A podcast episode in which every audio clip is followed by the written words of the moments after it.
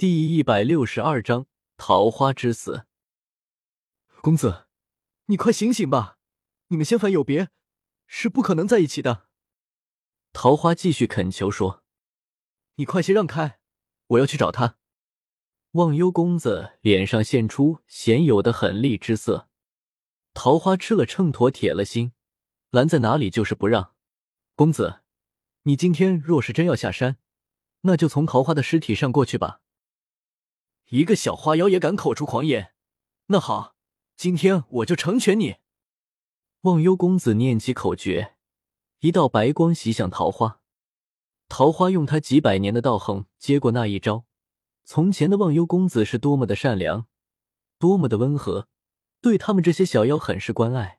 没想到，没想到这一天，他居然为了一个凡间女子，对自己狠下杀招。忘忧公子本不想为难桃花的。他只是想快些下山去找雪儿，可是桃花死死的拦住他，想着雪儿失忆了，他一个人下山太危险了，于是便不顾一切想把桃花打败，好快些下山。然而桃花居然拼命一般，处处紧逼，不让自己得逞。一个小花妖对一个修行千年的神仙，自然不是对手，一招没躲过，元神被伤，倒在了地上。忘忧公子见桃花已经没有力气再阻拦自己，便要上山去找雪儿。这时桃花爬过来抓住他的衣摆说：“公子，你找不到他了。桃花跟着他那么多年，知道他的心里没有公子。你就是找到了他，也只是给他添麻烦。如果你的真的关心他，就快些回恶灵山。恶灵一旦逃出，凡间的人都要遭难，你的雪儿也不会幸免。”忘忧公子听了桃花的话，再迈不动脚步。他知道他心里没有自己，而且仙凡有别，他们是不可能的。正在忘忧公子犹豫的时候，桃花静静的闭上了眼睛，身体幻化成了一束桃花。可惜桃花纷纷飘落，落花离开了树枝，只有一个结局，就是死亡。桃花落了，桃花死了。忘忧公子伸手接住片片飘落的桃花，心中一阵惋惜。桃花，你这是何苦？你本可以做个无忧无虑的小花妖的。这时，忘忧公子掌心的片片落花发出声音道：“桃花注定修不成仙了，因为桃花动了情，爱上了公子，如此便是桃花最好的结局。”忘忧公子紧紧的收拢五指。曾经那个灵动可爱的小花妖，就这样不见了。桃花，你这样做很不值得。公子，你为了雪儿放弃自己的责任和千年的修行，可有觉得不值得？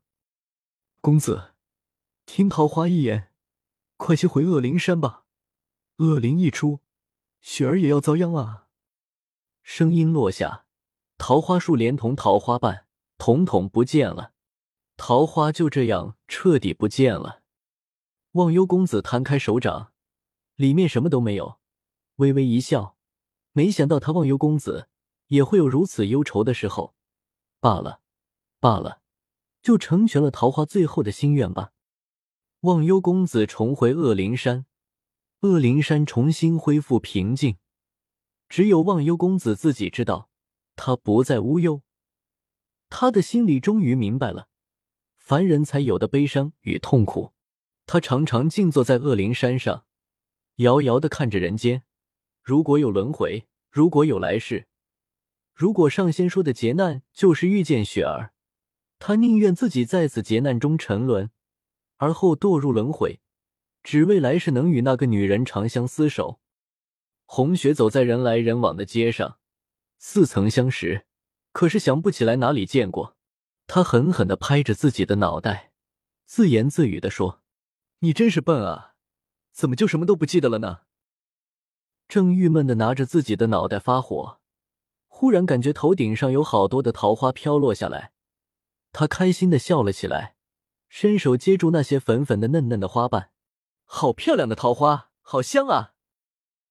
这时，红雪身边路过的行人纷纷看着这个举止怪异的女子。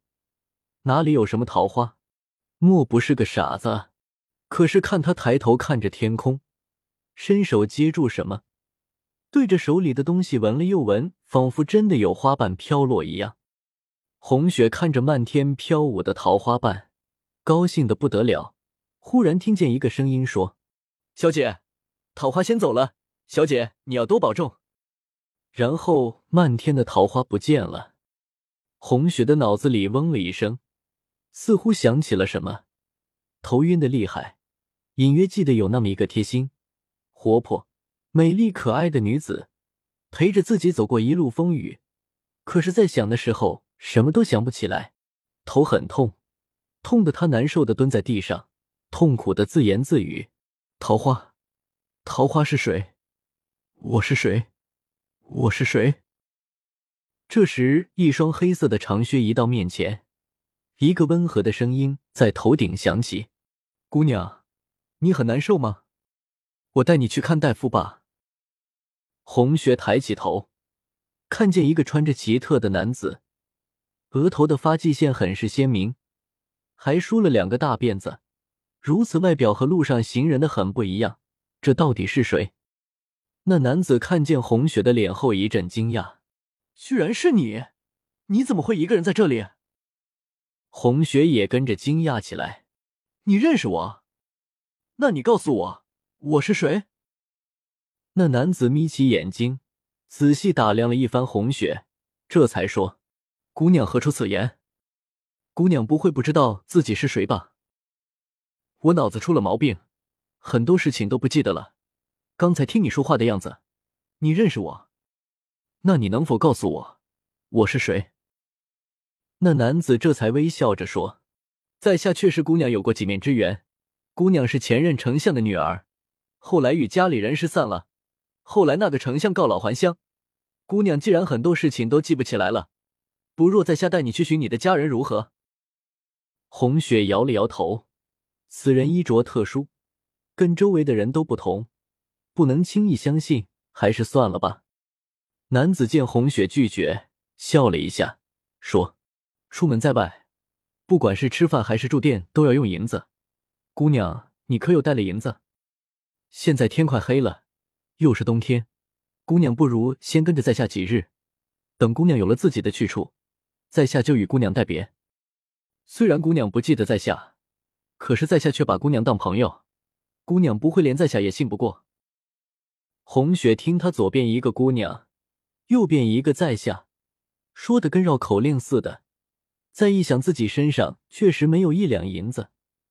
放着现成的资源不用，岂不浪费？于是就点了点头。